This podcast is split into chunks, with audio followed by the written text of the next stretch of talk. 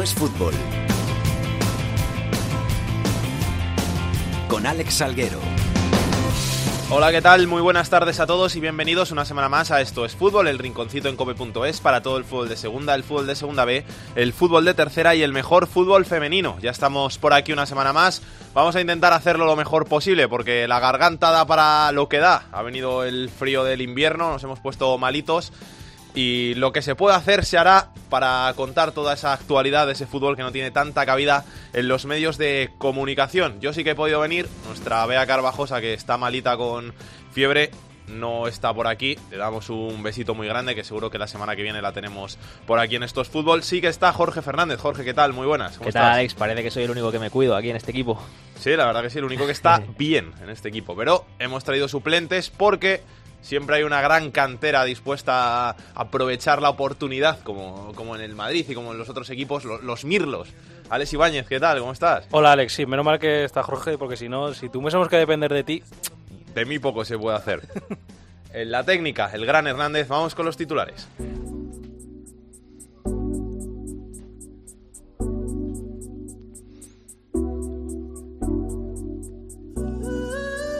El Huesca, pese a encadenar su cuarto partido sin ganar, mantiene el liderato de la segunda división con 57 puntos y 3 de ventaja sobre el Rayo Vallecano. Ocupan posiciones de playoff el Cádiz con 51 puntos, que es tercero, el Sporting el Granada con 49 y el Osasuna con 47.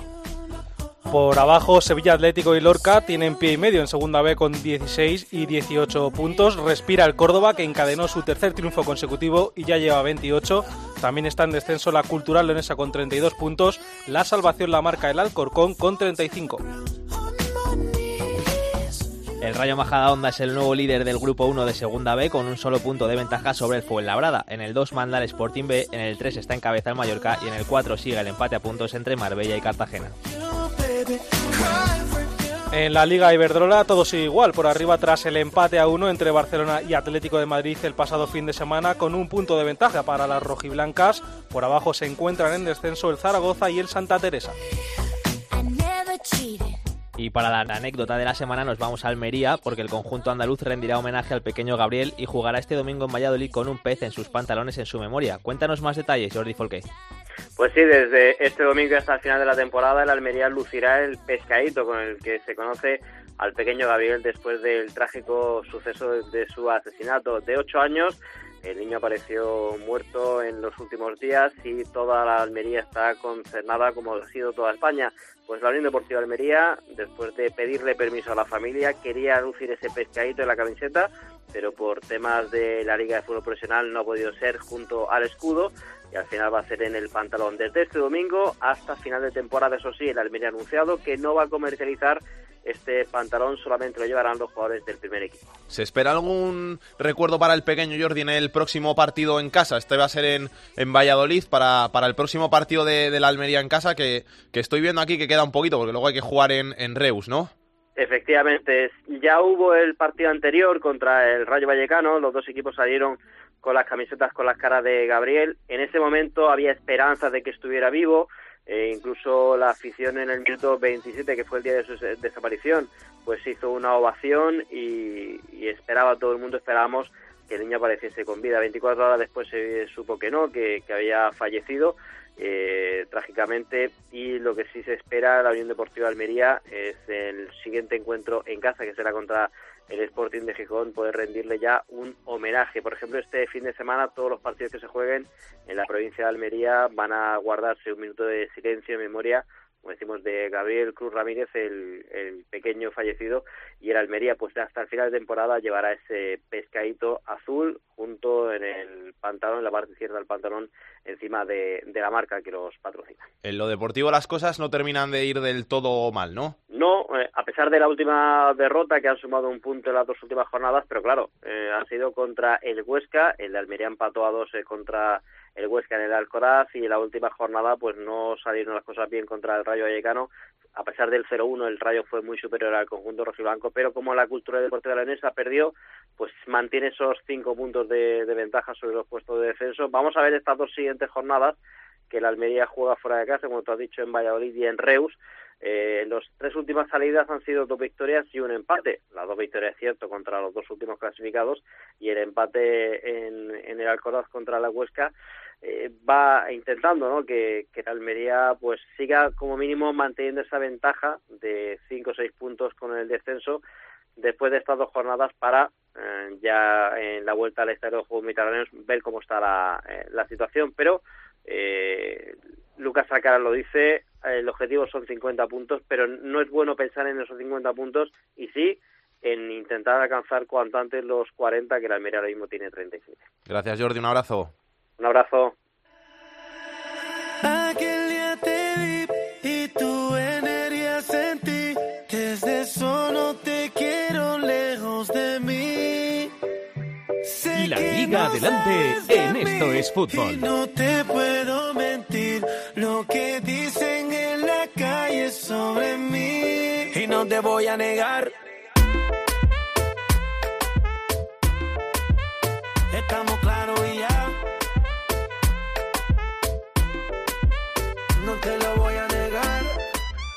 30 jornadas llevamos ya disputadas de esta segunda división. Vamos a por la 31 esta semana. Tenemos al Huesca y al Rayo en esas primeras posiciones. El Huesca, que como tenía una cómoda ventaja, no le han pesado esos cuatro partidos que lleva sin ganar y sigue teniendo seis puntos de ventaja sobre el Cádiz, que es el tercer clasificado y que marca las posiciones del playoff junto a los gaditanos. El Sporting, el Granada y los Asuna se encuentran en playoff. Luego por detrás vienen el Oviedo y el Zaragoza, solo un puntito del playoff. A dos se encuentra el Numancia, a tres el Valladolid y el Lugo por abajo, Sevilla Atlético y Lorca están desahuciados, el Córdoba que lleva tres victorias seguidas empieza a respirar, a coger aire, pero tiene que seguir ganando partidos porque tiene la salvación a 7 puntos y luego la Cultural Leonesa está con 32 puntos a 3 de la salvación que marca el Alcorcón.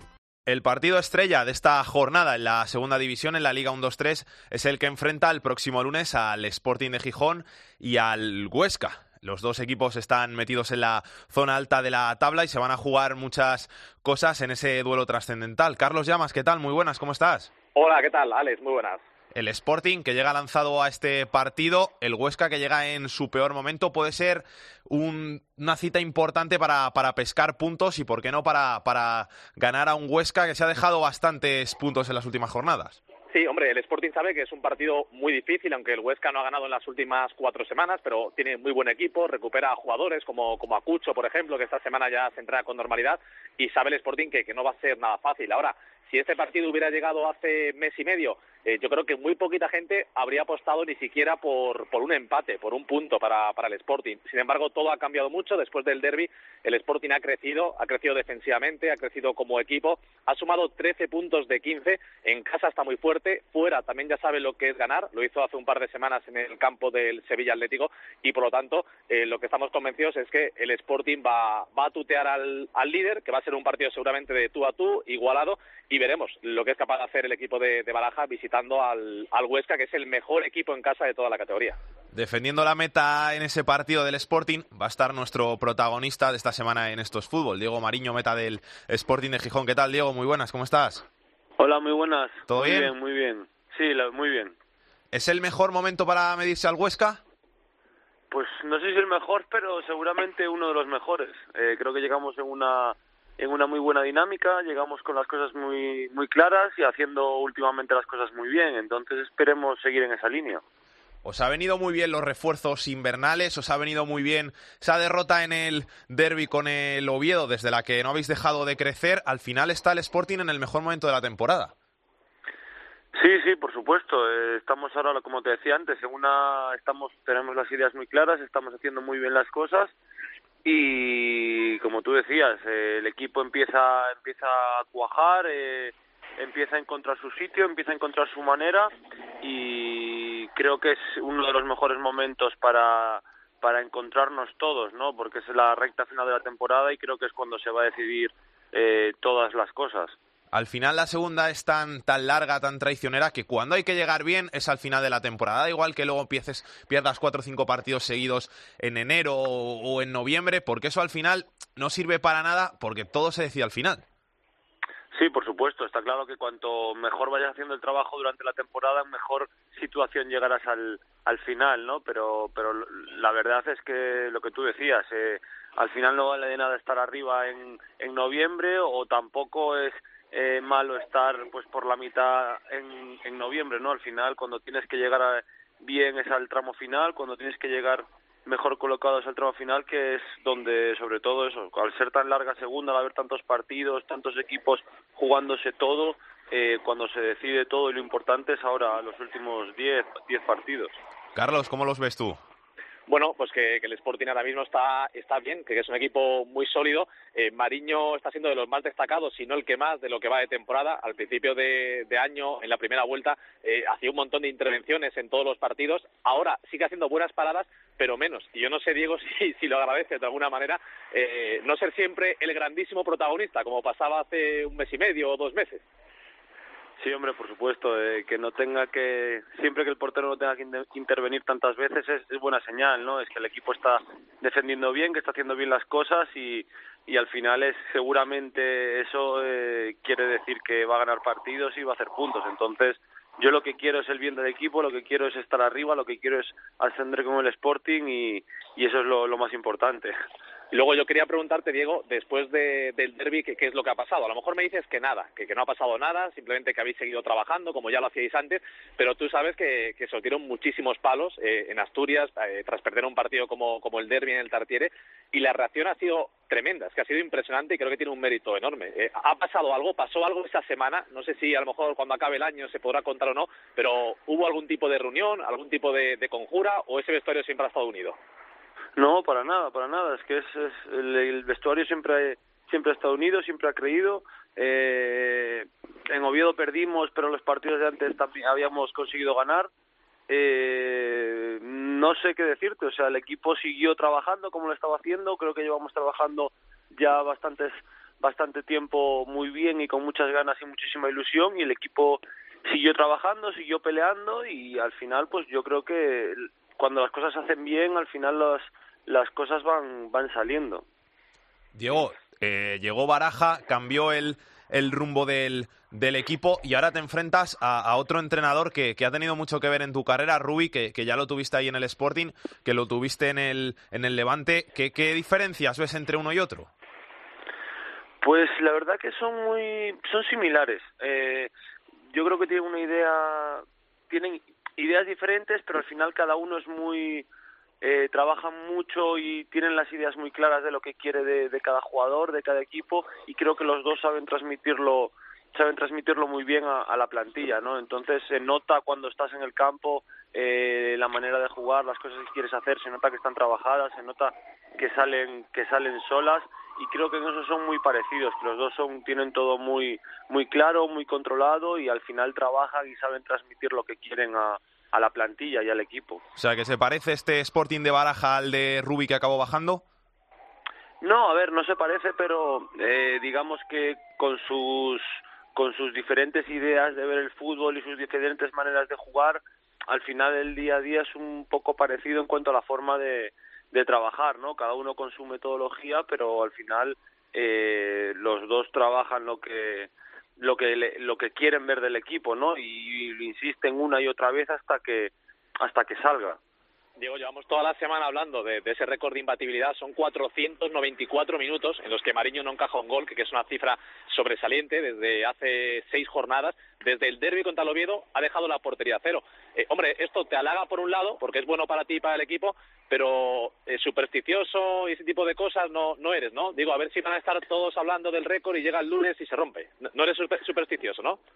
No, no, para nada. A ver, los números y las estadísticas están ahí y tampoco hay que hay que obviarlas. Pero bueno, eh, como digo yo estas semanas que me están preguntando, que siga la racha, ¿no? Que siga la fiesta, que no que no pare. Carlos, la última para ti. Bueno, nada, eh, primero preguntarle también un poco por, por lo personal, porque, bueno, Mariño llega la pasada temporada, eh, juega poco, juega en el Bernabéu, por ejemplo, pero juega poco. Él llega como portero de primera división, pero claro, lo, pasa mal porque también está Iván Cuellar, que, que lleva aquí muchísimos años. Eh, él ahora es el portero titular indiscutible del Sporting en segunda división, pero Diego, tú viniste para otra cosa, ¿no? Tú, venías para ser portero de otra categoría, ¿verdad? Sí, en principio, en principio sí, ¿no? Yo llego cuando el equipo está en primera división y vengo para disfrutar de primera división, pero bueno, el, el fútbol es así, nunca se sabe eh, lo que puede pasar y este año pues eh, la verdad que yo a pesar del año pasado de no jugar, de no disfrutar de muchos minutos, estuve muy a gusto, siempre lo he dicho, la gente me trató espectacular y pues eh, tenía ganas, ¿no? Tenía ganas de, de, jugar en el Sporting, de disfrutar de, del Molinón, de disfrutar de la afición y, y, ojalá, y como tú decías, eh, yo vine para jugar en Primera División el Sporting y, ojalá y espero el año que viene poder cumplir cumplir ese objetivo. Y solo una última cosa, Alex. Eh, a pocos porteros ha coreado el nombre el Molinón. Y a Mariño eso le ha ocurrido esta temporada. Así que, hombre, seguramente le, gustaría, pero que lo cuente él. ¿Cómo, es eso? Que, que, el Molinón coree el nombre de un portero. Nada, la verdad que es increíble. Es una, una sensación que, vamos, te llena, te llena por dentro, ¿no? Cuando empieza todo el mundo a cantar, a corear el nombre, te quedas así, me quedo mirando la grada y digo, ¿en serio que esto es esto es para mí? y la verdad que no sé, se agradece, ¿no? Y es una pues una motivación muy grande y como te decía antes, sobre todo porque ver el Molinón eh, siempre lleno, siempre más de 20.000 personas viendo nuestros partidos y estando en segunda división y que eso, correr en tu nombre, pues ¿qué, qué más se puede pedir, no? Y la última que te tengo que hacer yo es sobre Kini, Diego, porque supongo que tú desde fuera eh, igual no lo viviste con la misma intensidad que, el resto de, personas allí en Gijón, pero tuvo que ser algo muy, muy emotivo y a la vez muy duro. Sí, eh, fue unas, unas sensaciones un poco de, contradictorias, ¿no? Porque es eso, es un palo muy duro para nosotros. Yo al final pues llevo aquí un año y medio, tampoco, o sea, lo conocía bien, pero tampoco tenía tanta, tanta relación como otras personas que llevaban toda la vida con él.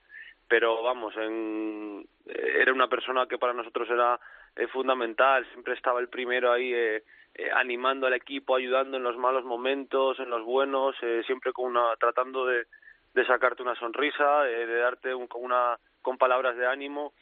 Y fue fue duro que de la noche de la noche a la mañana se se vaya así sin sin avisar, ¿no? Como pues no sé cómo decirlo y sobre todo pues luego ver toda la repercusión ver toda la gente pues fue muy muy bonito el, homenaje que le hicieron el minuto de silencio el, partido el otro día fue fue espectacular no es una es algo como tú decías eh, muy emotivo pero a la vez eh, bastante duro. Os habéis conjurado en el vestuario para intentar dedicarle el ascenso sí por supuesto por supuesto. Eh, tenemos muchas ganas de ya por él o sea por nosotros por ascender pero sobre todo sobre todo por él no por poder dedicarle eh, que seguro que se sentiría orgulloso si lo conseguimos de nosotros y poder pues brindarle brindarle un ascenso no eh, ahí donde esté que seguro que nos estará viendo y poder dedicárselo a él. Pues Diego mucha suerte para ese partido en Huesca para lo que queda de temporada y muchas gracias por pasarte por estos fútbol.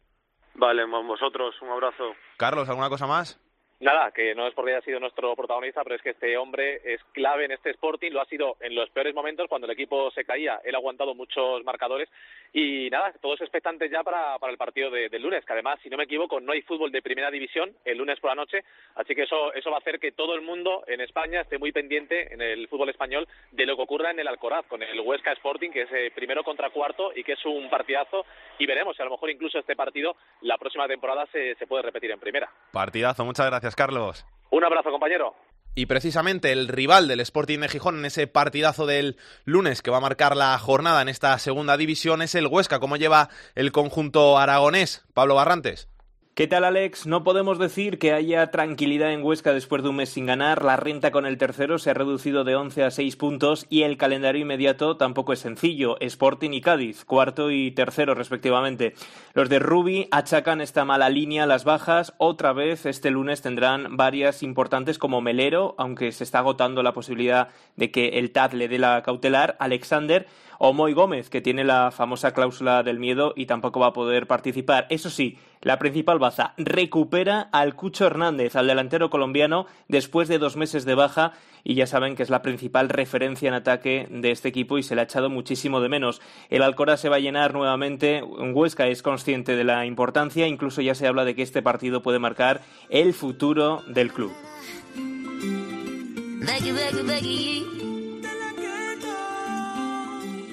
Amor, yo sé conectar.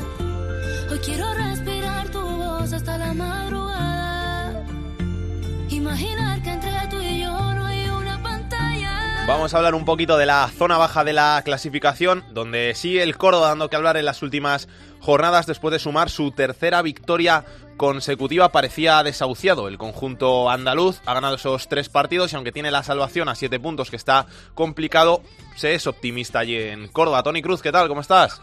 Hola Alex, ¿qué tal? Buenas tardes. Sí, un pelín más optimista, sobre todo por, como dices, esos tres, esos tres resultados positivos y sobre todo la buena imagen dada en el último encuentro ante el Lugo. Porque si luego el Alcorcón gana, se te va la salvación otra vez y, no se puede fallar ya. Jugamos contra el Nastic en, en el nuevo estadio, eh, partido difícil y bueno, teniendo en cuenta que el Nastic es el peor a, como local, eso sí, es un grandísimo visitante, el Córdoba se ve casi impelido a, sumar. Ya no se habla de los tres puntos porque aunque siguen siendo imprescindibles, un punto yo creo que en Tarragona sería visto con buenos ojos o por lo menos no con demasiado malos ojos, sobre todo porque pensar en caer ante el Nastic de Tarragona sería volver a las andadas y volverse a alejar probablemente a una distancia que si no sería ya insuperable, pues sí que volvería a ser un auténtico palo en plena remontada para el equipo de José Ramón Sandoval. Eh, ¿Cómo van a ser las cosas en, en lo deportivo? ¿Alguna baja importante para, para el partido? Bueno, lo cierto es que hay cierta duda con el tema de Miguel Loureiro. El lateral derecho había sido titular en los dos últimos encuentros, rindiendo a un nivel bastante bueno, sobre todo ante el Lugo, pero esta semana nos informaron que sufrió una rotura en el bíceps de su pierna derecha, pero sorprendentemente José Ramón Sandoval, en la rueda de prensa de previa, dijo que el jugador podría estar para el encuentro ante el Nastic y si no estará para la siguiente semana. El resto, pues los mismos, salvo evidentemente Javi Lara, que está lesionado de larga duración, tampoco estarán Fernández, Kim Araujo y Valentín, se van recuperando poco a poco y quien está recuperándose a marchas forzadas es José Antonio Reyes. Lleva dos asistencias en los dos últimos partidos, está mejorando físicamente, de hecho ha perdido en torno a 8 kilos en el tiempo que lleva vistiendo la blanquiverde y poco a poco se va apareciendo ese jugador super clase internacional y a poco que termine de completar esa preparación física, pues podemos estar hablando de la mejor zurda con diferencia de la categoría de segunda división.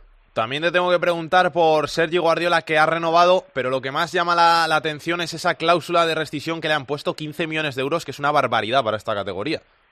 Sí, él tenía una cláusula de rescisión de 6 millones en caso de que el Córdoba siguiera en segunda, pero de apenas dos y medio en el caso de descenso a segunda división B. Eh, dijo Sandoval que en caso de descenso cualquiera se podría llevar a, Guardiola por un bocadillo de mortadela. Hombre, un bocadillo de mortadela de dos millones y medio de euros eh, es carete, pero aún así es cierto que para los goles que lleva Sergio Guardiola eh, podría ser un auténtico un auténtico caramelo para cualquier equipo de, primera o cualquier equipo pudiente de segunda división. Sí, se le ha renovado, aunque aquí en Córdoba eh, sí que se tiene en mente que lo más probable es que Guardiola, tanto si el equipo se mantiene como sobre todo si el equipo desciende, eh, abandonará la disciplina blanquiverde en verano porque está haciendo méritos para, para ello, para estar en un equipo más potente de segunda o incluso en algún equipo con, bueno, de clase media de, de primera.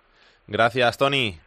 Un abrazo, Alex. Marcando la salvación está el Alcorcón, el conjunto madrileño. Carlos Ganga, ¿qué tal? ¿Cómo estás? ¿Qué tal, Salguero? Muy bien. ¿Y tú? Yo muy bien. El Alcorcón no también, ¿eh? El Alcorcón no también. Ni, ni en resultados, con esos tres puntos de ventaja y cuatro partidos sin conocer la victoria.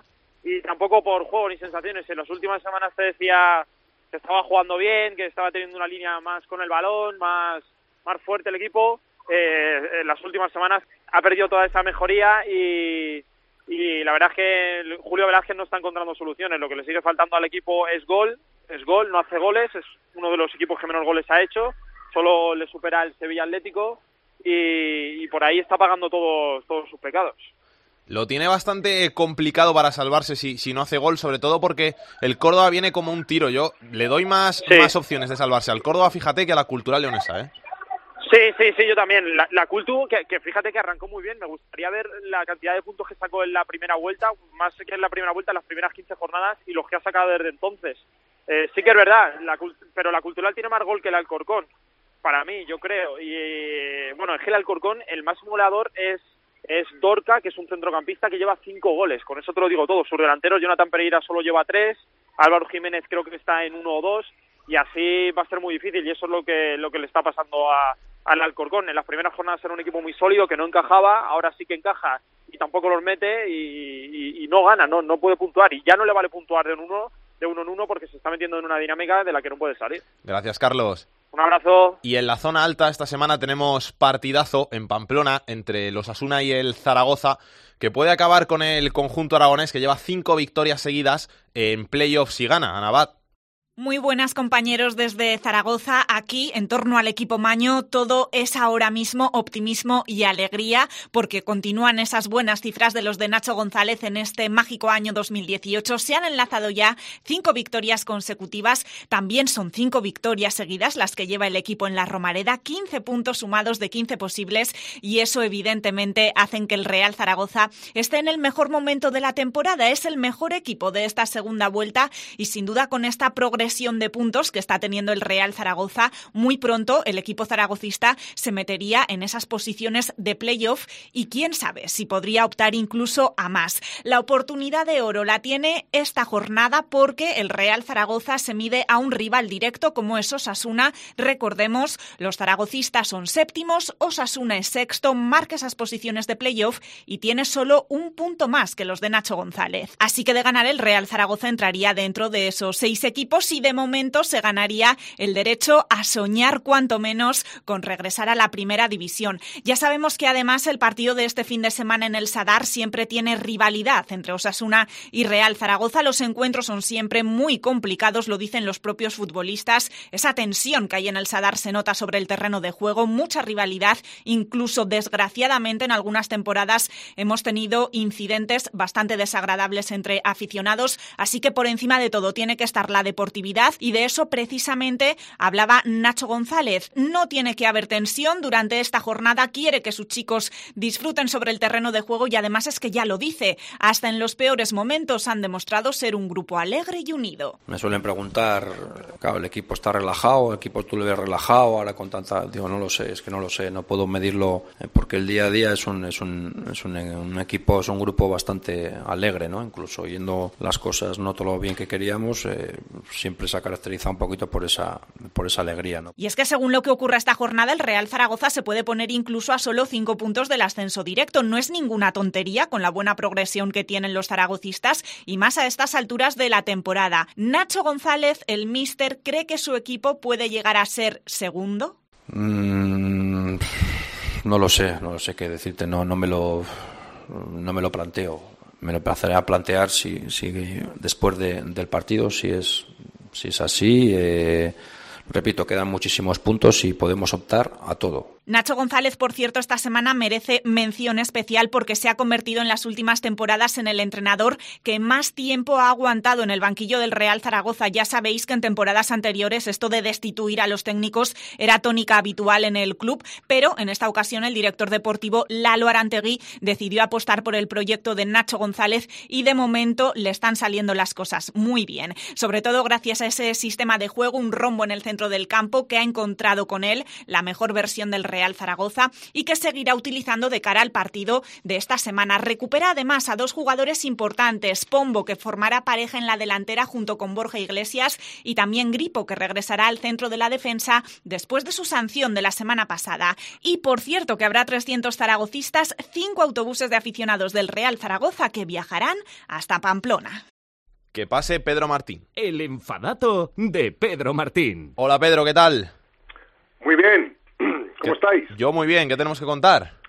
Pues voy a contar un expediente X que está pasando este año en la, en la Liga de Segunda División, que es, bueno, suele pasar que algunos equipos consigan más puntos fuera que en casa, pero lo que está sucediendo este año con el Nastic pues no es muy normal. El Nastic es, eh, está en la, en la zona baja del clasificante, no está en zona de descenso con 36 puntos, después de 30 jornadas, pero claro, de los 36 puntos ha conseguido 11 en casa, con 3 victorias, 2 empates y 9 derrotas, y ha conseguido 25 fuera, con 7 victorias, 4 empates y 5 derrotas. Tanto es así que es el equipo que más puntos ha conseguido fuera de casa, esos 25 eh, puntos, eh, más que ningún equipo de segunda división, y está en la zona baja de la clasificación. ¿Y qué podría ser además si esta semana le da el Nastic por perder en casa, que es lo que está haciendo casi siempre, con el Córdoba, que es el partido que se juega este fin de semana en el nuevo estadio de Tarragona, para la zona baja de clasificación, que ya la pondría el rojo vivo al rojo vivo, uniéndose al Córdoba a esa lista de equipos que están intentando salvarse, frente a un equipo como el Nasti, que ya te digo es un expediente X súper raro, porque ha, ha sumado no más puntos fuera de casa que en casa, sino más del doble fuera que en casa. Gracias, Pedro. Hasta luego.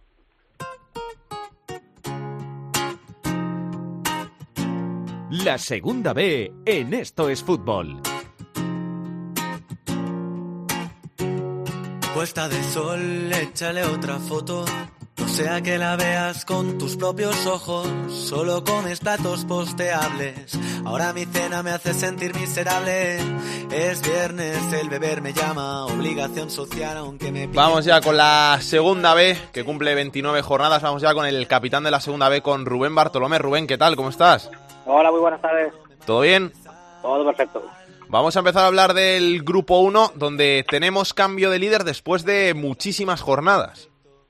Sí, sí, el, eh, decíamos la semana pasada que había eh, tres equipos que podían eh, aspirar a, a, ser los nuevos líderes y bueno, el empate del, del Fuenlabrada con el Rápido de Bouzas que hace que, que tengamos a la Majadahonda como nuevo líder. Majadahonda como, como nuevo líder y luego cositas importantes por ahí y además la victoria del Cerceda que hacía muchísimas jornadas que no ganaba. Sí, pues hacía más, más de una vuelta que no conseguía ganar. Decía la semana pasada que era un partido trampa para el Toledo, porque era un equipo que, que podía prever que tenía eh, la victoria asegurada y, al final acababa cayendo, ¿no? Con, eh, con el CSA en casa, encima los tres. Se mete en muchos problemas el, el Toledo y mira que, que lo tuvo de cara, porque iba ganando 2-0 en, eh, en la primera, primera parte y al final le dio la vuelta eh, sobre el descuento eh, de penalti en tercera, volvió a ganar no sé si le servirá para mucho los, los tres puntos al, al, equipo, pero bueno, por lo menos para sonreír esta semana sí que sí que le viene muy bien. Y victorias importantes por abajo también, sobre todo, por ejemplo, la de la de la Ponferradina, 3-0 ante el Guijuelo, parece que el Guijuelo eh, iba hacia arriba, que se podía meter incluso en puestos de, de playoff y bueno, vuelve a, a, meterse en esa pugna abajo. La Ponferradina que sigue haciendo del eh, Toralín eh, un, un sitio casi inexpugnable, pero que fuera de casa, como no, no suma, pues sigue metiendo en, en muchos problemas y victoria importante al final de mucha gente de abajo, ¿no? El Valladolid B3-0 también ante el ante el Talavera, un Talavera que, que también podía aspirar a los puestos de, de playoff y que ve cómo pierde contra un eh, equipo de los de de los de abajo o la victoria del Racing de Ferrol ante el Atlético de Madrid B, que también eh, al final le, le, hace intentar eh, respirar. Mucha igualdad por abajo y por arriba también otro partido que era importante, era el del Fabril con el Navalcarnero. Ganó el filial del Depor eh, tres puntos para volver a meterse en playoff para conseguir esa plaza ante el Navalcarnero y, y bueno, para todavía aspirar incluso a todo, ¿eh? porque a cinco puntos de, del primero, la verdad que va a dar bastantes vueltas el, el grupo primero en lo que resta todavía de, de liga. Grupo segundo, el Sporting B, que sigue sin de irse hacia arriba, sigue líder, pero está perdiendo muchos partidos en las últimas jornadas y el Mirandés que no lo está aprovechando. No, la verdad que el Mirandés no acaba de, de carburar, lo volvíamos a decir, tenía un derby importante contra el contra el Burgos, además, adelantó además muy pronto, estos equipos parece que, sobre todo este Mirandés, desde el principio de temporada, con ese 0-1, parecía que, que luego se hacía muy fuerte y le consiguió eh, igualar el, el partido el, Burgos, al Burgos tampoco sirve prácticamente para, nada, porque las posiciones de playoff cada vez son, son eh, menores, pero bueno, que sigue sigue el Sporting B, ahí con esos eh, tres puntos de ventaja. Le está costando mucho eh, a, a los eh, guajes igual que en la NBA se habla de, de, la pared de los rookies, ¿no? De que hay un momento de la temporada que les cuesta mucho a los jugadores del primer año. Bueno, parece que al final también del Sporting eh, les está costando porque, bueno, el, el Amorebieta era un equipo que estaba abajo y eh, se puede perder porque ahora que Urriche es un campo complicado, pero bueno, el 3-0 sí que llama bastante eh, la atención, ¿no? Y luego bueno pues se sigue la pugna eh, por los eh, puestos de, de, detrás de los dos líderes cada vez con menos distancia y lo que quien aprovecha es la Real Sociedad B no ganó 1-2 en casa del Tudelano ya ya es tercero se aprovechó de que el Racing de Santander caía en la visita a Baracaldo y al final bueno pues le, le está, está, está igualándose todo mucho por ahí. Cuidado que llega el Athletic B que le hizo un, un 6 a, a Izarra 6-1 un que parece que quería escapar en las últimas semanas de, de los puestos de de descenso, parece que empezaba a abrir brecha y que bueno va a tener que seguir remando una semana más, eh, porque por ahí abajo ya quedan al seis equipos, ¿no? Eh, es el primero de los que comanda esa lucha, ¿no? Con, eh, con 29 puntos, porque había un duelo directo, ¿no? Entre equipos de, de ahí abajo, como era el del de Altaz con, con el Arenas, eh, al final empataron a dos y el Arenas parece que sí que ahora ya respira y luego bueno pues al final va, va a haber eh, una pugna máxima por, por el del, del descenso parece que Lizarra quien mejor lo tiene pero solo tiene tres puntos con el Vitoria eh, solo tiene seis puntos con, eh, con Osasuna B y con Lealtad y, y siete con Peñaspor un poquito peor el caudal pero bueno al final va a estar eh, bastante reñido Grupo 3, tampoco ganó el Mallorca, pero es que tampoco lo hicieron el Villarreal B y el Elche. No, lo que decíamos la semana pasada, ¿no? El Mallorca no, no suma de tres en tres, pero es que los que suman tres puntos una semana, la siguiente eh, no lo hacen y al final, bueno, pues por, por ese mismo motivo, al final sigue con, una renta grande para poder eh, eh, salvar eh, ese primer puesto, aunque a ver cómo llega eh, a los puestos de, a las zonas de, de playoff, ¿no? Porque parece que llega un poco tocado, ¿no? Bueno, la verdad que esta semana era un partido complicado, era en casa de- del Villarreal B y, que era, era prácticamente un match ball, ¿no? Si el Villarreal B sí que ganaba, al final sí que podían entrar las dudas eh, a los bermellones, pero bueno, un gol de, de, de penalti en de la primera parte puso el 1-1 final y bueno, al final eh, salvan en los muebles, ¿no? Manuel Hércules, que se quiere que se quiere seguir acercando, ¿no? Le costó mucho, ¿eh? En el 93 ganar al, al Formentera, volvió a ganar el Cornellá, pero bueno, son los que la semana pasada pinchaban, esta semana ganan. Al final eh, no hay no hay mucha diferencia. Y luego había un duelo por abajo bastante interesante, ¿no? Como era el Atlético Baleares Deportivo Aragón. La verdad que el Atlético Baleares eh, había estado en una crisis bastante gorda, incluso el presidente salía a dar eh, explicaciones. Y bueno, una victoria 2-0 ante un Deportivo Aragón que estaba totalmente descendido y, y que bueno, que le sirve de momento a, a los blanquiazules para respirar un poco y para bueno seguir soñando con, con una salvación eh, que, que va a costar, pero bueno, que a ver si la consigue. Y en el grupo cuarto me quedo con la zona de abajo porque me parece interesantísimo que es que desde el décimo que es el Écija al último que es el Lorca Deportiva hay solo siete puntos. Sí, decíamos la semana pasada que esa lucha que había habido durante muchas jornadas, ¿no? Eh, con 12, 13 equipos eh, por el primer puesto eh, muy igualados, eh, al se había estirado un poco por arriba y ahora se ha trasladado a la zona de abajo. Y equipos que dábamos eh, prácticamente no como descendidos, pero que tenían eh, muy complicado, ¿no? Como, como puede ser Las Palmas Atlético o Lorca Deportiva, es que están a, están a un partido de, salvarse, de que al final la verdad está muy, muy, muy bonito por abajo. Eh, hablabas de eso, de equipos eh, como el Écija que, que fueron que fueron líderes, ¿no? Y, que ahora están eh, intentando que se acabe la temporada y, rezando por, por- porque porque no vaya peor, porque se les puede hacer eh, muy largo.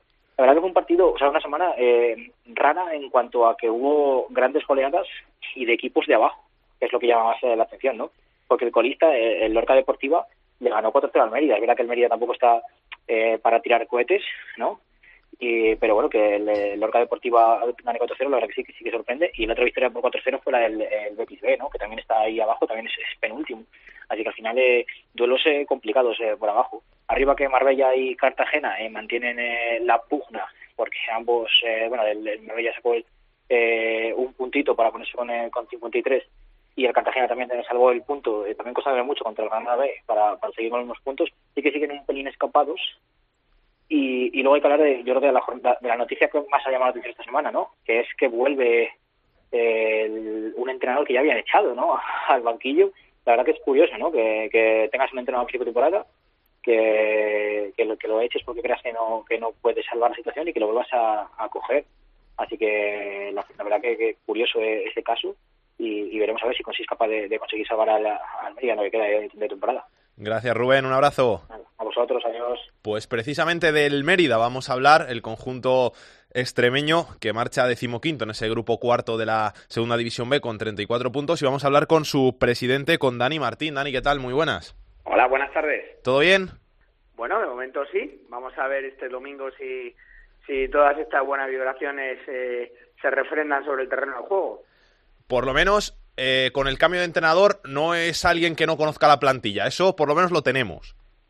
Eso, esa ha sido la principal, la principal base para hacer traer de vuelta a Melli, ¿no?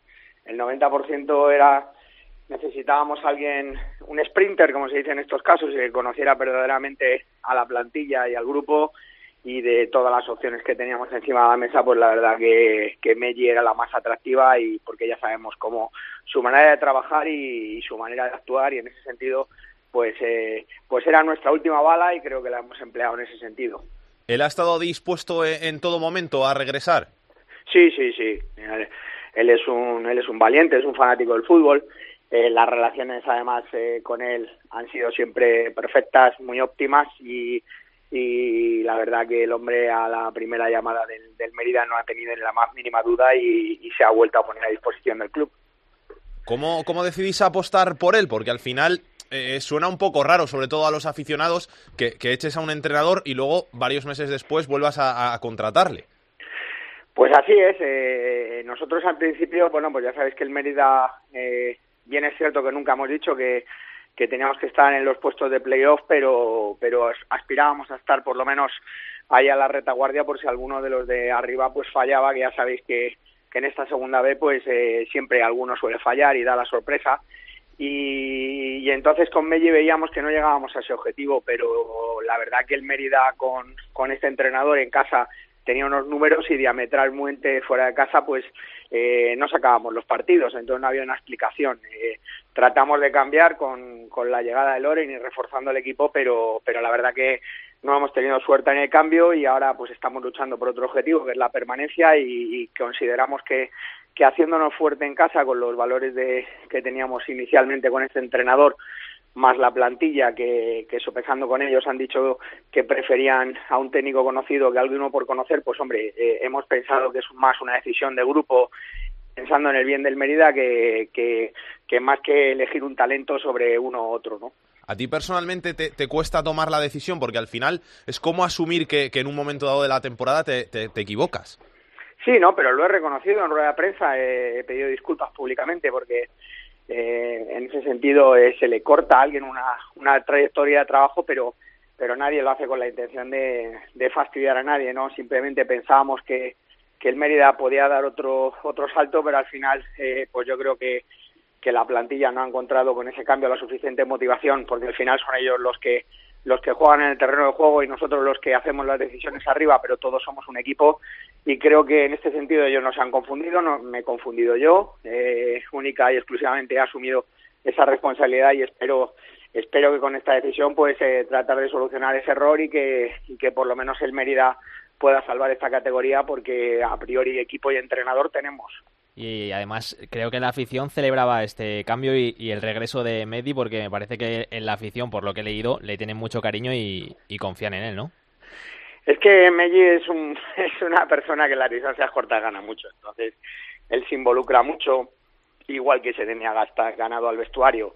Eh, vuelvo a repetir que todo esto se, pre se precipitó en su día porque él dijo que tenía una, una plantilla a priori para salvar la categoría. Nosotros considerábamos que no, que el proyecto deportivo podía ser otro y, a veces cuando él también lo ha reconocido como error, cuando le transmites a una junta directiva que, que tú no puedes sacar más de, de lo que ya tienes, pues son cuando a lo mejor eh, pues eh, pecamos de, en este sentido de, de, de en nerviosismo pero que al final eh, el tiempo pone todo en su sitio y a día de hoy hay que la razón porque el Mérida pues está jugando por otro objetivo que no es el de, el de tratar de salvar esta categoría en un grupo pues que como ya sabéis el grupo 4 por lo que sea pues es un grupo muy potente que encima los equipos de abajo pues están sumando todas las semanas. Entonces pues eh, se pone todavía más difícil. Muy potente y muy igualado Dani porque hacía muchos años que no se veía un grupo co como este cuarto en el que cualquiera puede estar en playoff cualquiera puede bajar y al final eso complica aún más las, las cosas.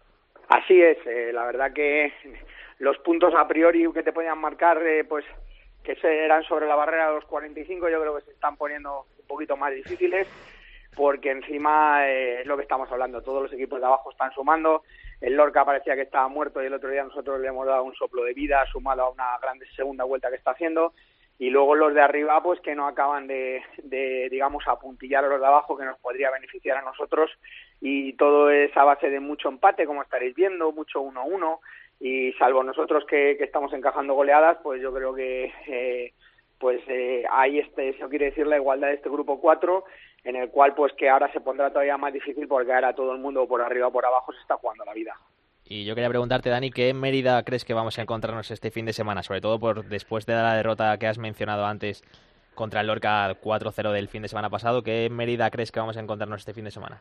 Pues hombre, eh, va a ser como transcurra el partido. Yo creo que va a salir un Mérida nervioso porque, porque como bien sabéis, el romano siempre hay cuatro o cinco mil personas y, y, es, y hay que tener bastante coraje para jugar en una situación tan mala. Yo confío en los chicos, pero ya sabéis que el fútbol, eh, pues, se escucha portero, una tarjeta, cualquier cosa, pues ya, ya tenemos un problema, ¿no? Entonces, eh, yo creo que la afición tirará del equipo. Eh, y espero que sea pues un, equipo rabioso con ganas de, de, demostrar, pero ya sabéis que también nos viene un rival fuerte, la balona de Julio Cobos, que sabe jugar perfectamente al contragolpe, sabe perfectamente medir los tiempos y la verdad pues es que nos visita un rival bastante complicado, entonces eh, como se dice en el argot, pues tenemos que saber nadar y guardar la ropa, ¿no? Casi guardar la ropa es igual de peligroso que salir a nadar, porque ahora mismo el Mérida pues eh, necesita mucha confianza, ¿no? Y esa solo la puede dar el que nos pongamos rápido, pronto adelante en el marcador, una cosa así, yo lo veo ahora bastante difícil. Dani, muchas gracias por pasarte por estos fútbol, que vaya todo muy bien para, para el Mérida y, y suerte para lo que queda de temporada. Nada, a todos ustedes, un abrazo muy grande.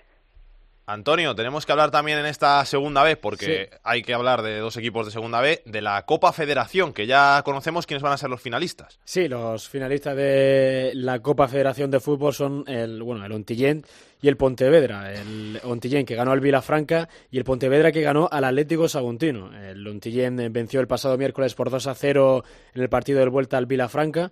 Anotaron Álvaro Sánchez y Fran Machado tras empatar a uno en el partido de, de la ida. Y por su parte el Pontevedra logró la victoria tras empatar a uno en, en Sagunto. Eh, Prosi adelantó al equipo gallego en el minuto 8 y Javi Box eh, igualó para el cuadro valenciano en el 87.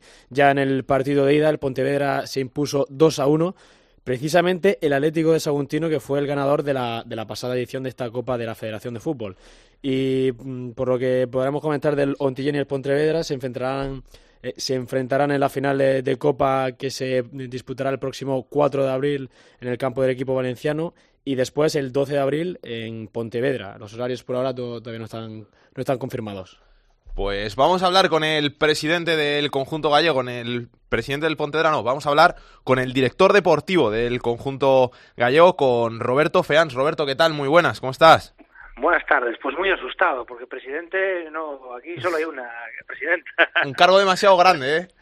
todavía no, todavía el asalto no al quiero. poder no, ¿no? No, no lo quiero, no lo quiero, no lo quiero, no lo quiero, no, no, no. Es muy complicado ser presidente, muy, muy complicado, pero bueno. ¿Más que director deportivo de un equipo de segunda B?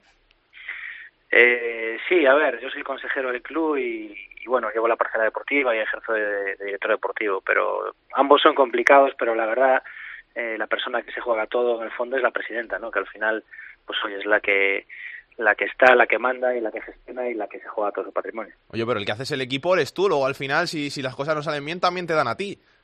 Efectivamente, le, al final pues cada uno tiene su parte de responsabilidad y, y, bueno, pues si fallamos pues me toca a mí asumir en este caso la, la situación que para eso también decidimos. O sea que parte de la responsabilidad de la final es tuya también. Bueno, eh, mi trabajo es configurar el, el, el equipo para, para todo y, y, y, bueno y tratar de que no les falte de nada y, y buscar ese equilibrio no entre, entre la plantilla directiva y para que todo salga bien. Es un éxito deportivo que eh, depende mucho del trabajo de los técnicos y por supuesto de, de la actuación de los jugadores. Final de la Copa Federación, el mayor título al que puede optar un, un equipo de, de, segunda división B, de tercera aquí en, en, España, porque ganar la Copa del Rey es prácticamente imposible. ¿Esto aporta mucha ilusión a un equipo como el Pontevedra? Bueno, a nosotros eh, tengo que reconocer que tras la temporada que llevamos, que no era la esperada, pues sí ha generado pues cierta eh, cierta ilusión en, en los jugadores y, y, bueno, pues que tras tras tantas malas noticias esta temporada, pues estemos clasificados para una final, pues digamos que pues que es una pequeña, es, es una alegría, ¿no? Una satisfacción y, y, bueno, pues también ayuda a los jugadores a, a engancharse también a, a, a sinergias positivas y a, y, y, a visualizar también de cara al domingo, ¿no? Pero supongo que a ustedes lo que, lo que les importa realmente es, es salvarse. Si, si te digo que me firmes algo, me vas a firmar el salvarte antes que ganar la Copa Federación, ¿no?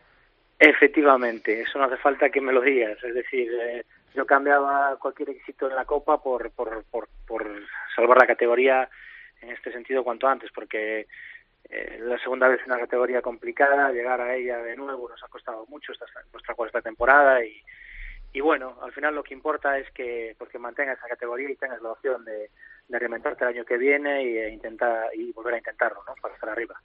Y aparte de la ilusión que genera el llegar a una copa, a una final de Copa Federación, también es un rédito económico, ¿no? Porque he leído el premio que son unos 30.000 euros al club. Creo que eso también le vendrá muy bien. Sí, hay una prestación económica por llegar y, por, y otra por ganar.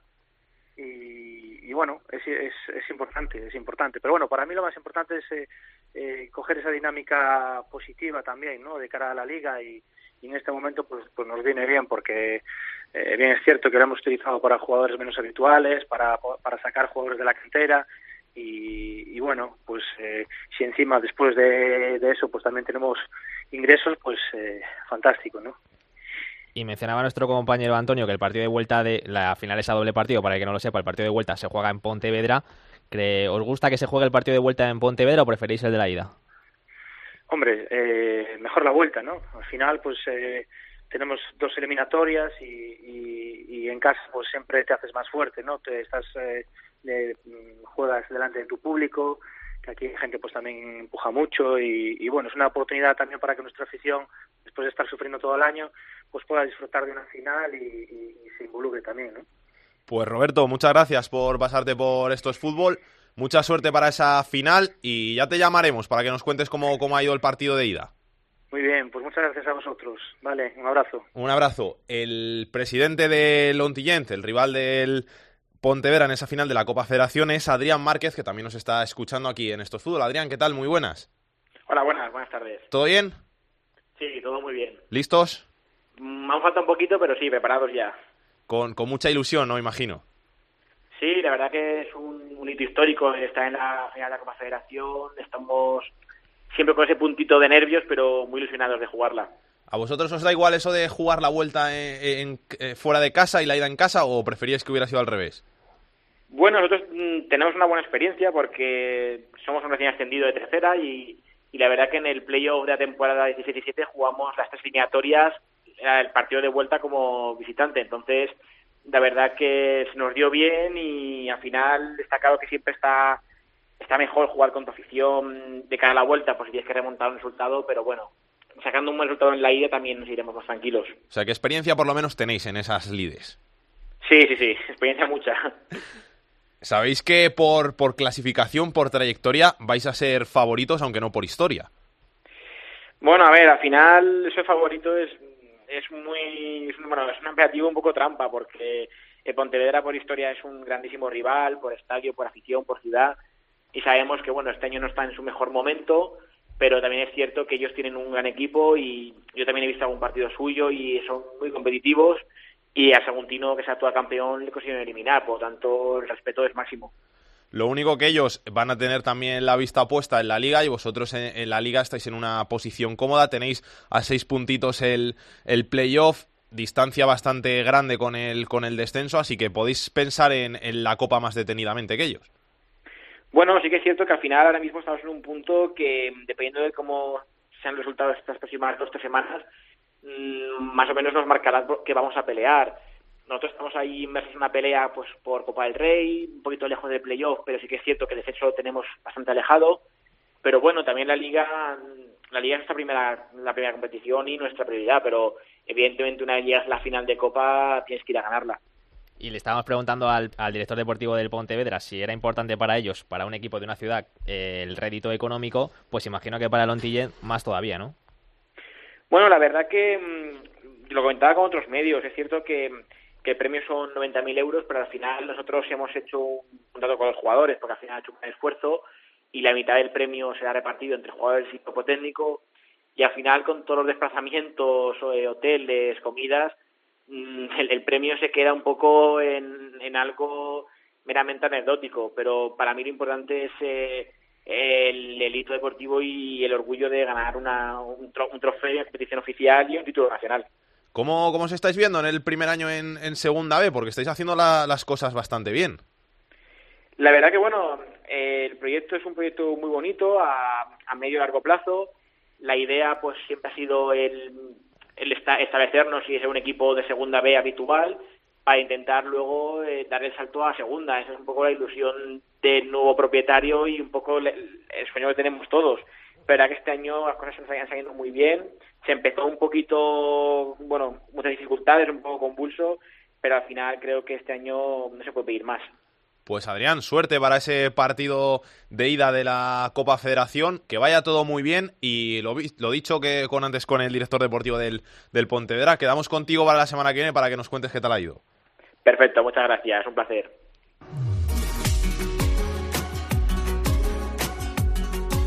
La tercera división en Esto es Fútbol.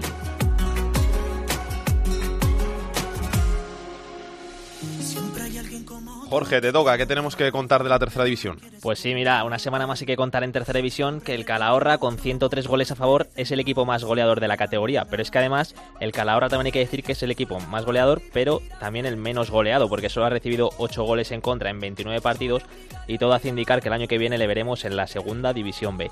El Nájara con 89 goles a favor y el Logroñés con 86 completan el podio de los equipos que más goles han marcado hasta el momento. Y por contra, los equipos más goleados siguen siendo el Melistar con 95 goles en contra, el Yagüe con 84 y el Villegas con 80. En cuanto a la carrera por ver quién es el máximo goleador de la categoría, la sigue encabezando Rodrigo del Calahorra que ya ha anotado 28 goles, seguido de Conde del Aro Deportivo que ha visto portería 27 veces. Y para hablar de la noticia más destacada de la semana hay que irse de nuevo hasta Castellón, ya hemos contado en varias ocasiones que el club castellonense está alcanzando cifras de récord esta temporada en cuanto al número de abonados y ya se encuentra muy cerca de superar los 12.700 socios que consiguió el Oviedo en la temporada 2004-2005. En concreto ya ha superado los 12.600 y se encuentran a menos de 100 socios de superar esta cifra histórica. Al estar tan cerca ya están preparando el carnet para el socio número 12.701, que será ni más ni menos que el rey Felipe VI. Según ha anunciado el director de área de negocio del Castellón, Pepe Mascarel, este abono, que va a ser histórico como digo, será para el rey, ya que consideran el Oreyud, que es como se denominan los aficionados del equipo, más ilustre, porque el monarca ya fue nombrado socio de honor del equipo y ahora ya están en trámites para hacerle llegar la invitación para que recoja su histórico abono. Y además hay que contar que como ya van quedando menos partidos, quedan menos puntos en juego y que ya tenemos algunos equipos que están ya clasificados para los playoffs, como el Español B, que va líder invicto en el grupo quinto, el grupo catalán, y que tiene un montón de puntos, no ha perdido, así que ya está clasificado para, para los playoffs. Y también hay que contar que algunos, como el Parla Escuela, pueden certificar el, el descenso a, a regional en, en, la próxima jornada porque solo suman cuatro puntitos y son los únicos que no han ganado ningún partido en esta categoría en lo que va de temporada. Así que ya tendremos que empezar semana a semana a mirar esos los que están ahí Sí, en sí. el playoff, los que están que ya han bajado y eso estaría difícil, ¿eh? te va a tocar curro. Sí, sí. El fútbol femenino en Esto es Fútbol. The more I read it, yeah, the more I take offense. I'm so defeated, I can get outside my head. Y ya está por aquí la directora de Área Chica. ¿Qué tal, Andrea Peláez? ¿Cómo estás? ¿Qué tal, Salguero? Muy buenas tardes. Muy buenas tardes a ti también. ¿Todo bien todo la semana bien? Todo bien, la semana muy bien, todo bien. Tengo un montón de cosas que contarte de Pues la cuéntame. Liga Iberdrola. Te tengo que contar que tuvimos el partidazo que podía decidir quién era líder y casi un poquito esclarecer un poco quién podía ser campeón a final de temporada, porque quedan tan solo ocho jornadas, pero te tengo que contar que hubo empate entre el Fútbol Club Barcelona y el Atlético de Madrid en la ciudad deportiva Joan Gamper de Barcelona. Uno a uno, Eh, se adelantaron las madrileñas con gol de Sonia Bermúdez, empataron de penalti en la segunda mitad. Las culés con gol de penalti, un penalti bastante dudoso, todo hay que decirlo, de Andrés Alves, por lo tanto que todo sigue igual en la clasificación en la Liga Iberdrola, sigue el líder el Atlético de Madrid con 55 puntos, un puntito más que el Fútbol Club Barcelona, que es segundo con 54, quedan, como digo, ocho jornadas para el final y además, curiosamente, le quedan exactamente los mismos rivales a los dos equipos, salvo uno en estas ocho jornadas. El Atlético de Madrid va a caminar hacia esa reválida del título, que es el actual campeón, y va a empezar ese camino este sábado, a las seis y cuarto, en un partido que yo creo que no sé si es igual o más importante para las chicas del Atlético de Madrid que este pasado en Barcelona, porque no es por el liderato, bueno, sí es por el liderato, porque tienen que mantenerlo, pero es que es en el Wanda Metropolitano. ¿Van a jugar en el Wanda? Van a jugar en el Wanda a las seis y cuarto el sábado. Además, por lo que tengo entendido, lo de las entradas va increíble. Tenían abierto cierta parte de la grada y creo, por lo que me han contado, que han tenido que abrir más otras zonas de la grada porque se habían vendido todas las entradas y por lo tanto yo creo que va a haber un- una buena afluencia de público porque además es contra el Madrid Club de Fútbol Femenino, que es un equipo también de la comunidad, por lo tanto también su afición podrá ir al Wanda Metropolitano a ver ese partidazo. Y por su parte, el Barça va a cerrar la jornada en casa del Sporting de Huelva. A priori es un partido más asequible. A la una el domingo tenemos otro partidazo que te quiero destacar, que es el domingo a las 12, que es el Valencia-Granadilla, porque los dos están en la parte alta de la tabla. Y en la zona de descenso sigue todo igual. Sigue con lista el Zaragoza, que va rascando puntitos y está tan solo a uno del Santa Teresa, pero que también es zona de descenso. Para salir de la zona de descenso tienen una brecha de ocho puntos. Es un Complicado. poquito complicado que se salven el Santa Teresa de Badajoz y el Zaragoza, pero aún quedan 24 puntos en juego, así que vamos a ver qué es lo que pasa. Gracias, Andrea. Un besito. A ti, Salguen. Vamos a ver qué tiene Aitor Puerto en su agenda de la semana. Comenzamos el repaso a la agenda futbolística del fin de semana con la segunda división, eh, los dos grandes partidos, el primero el domingo a las 6, el octavo contra el quinto, el Real Oviedo que recibe al Granada y el lunes a las 9 el líder el Huesca recibe al cuarto, al Sporting. En la segunda división B, en el grupo 1 destacamos el derbi entre el Atlético Madrid B y el Madrid Castilla, que es sexto contra décimo. En el grupo 2, segundo contra último, el Mirandés recibe al Caudal Deportivo. En el grupo 3, tercero contra cuarto, Elche contra Cornellá. Y en el grupo cuarto, el Granada B séptimo recibe al cuarto, al Real Murcia.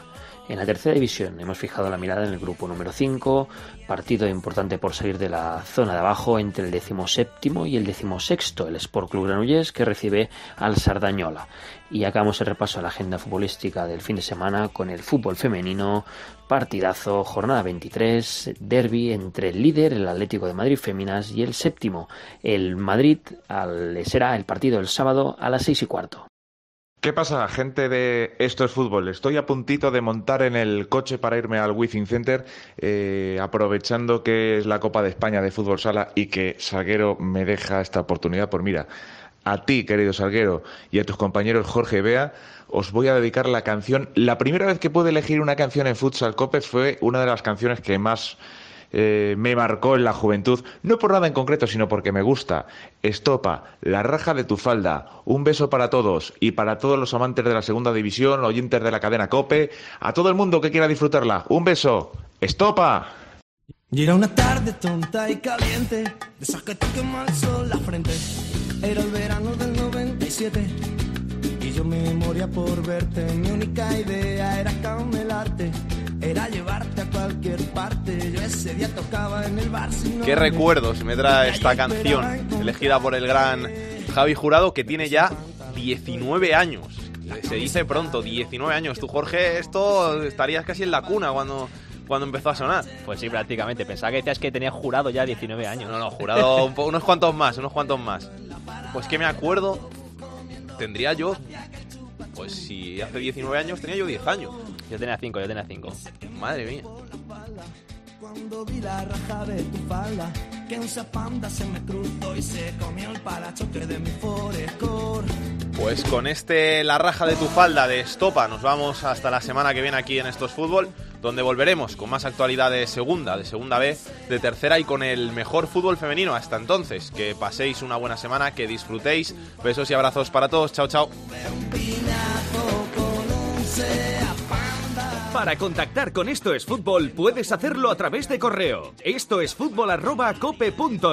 En Twitter arroba es fútbol cope. Y en Facebook, Facebook barra Esto es Fútbol.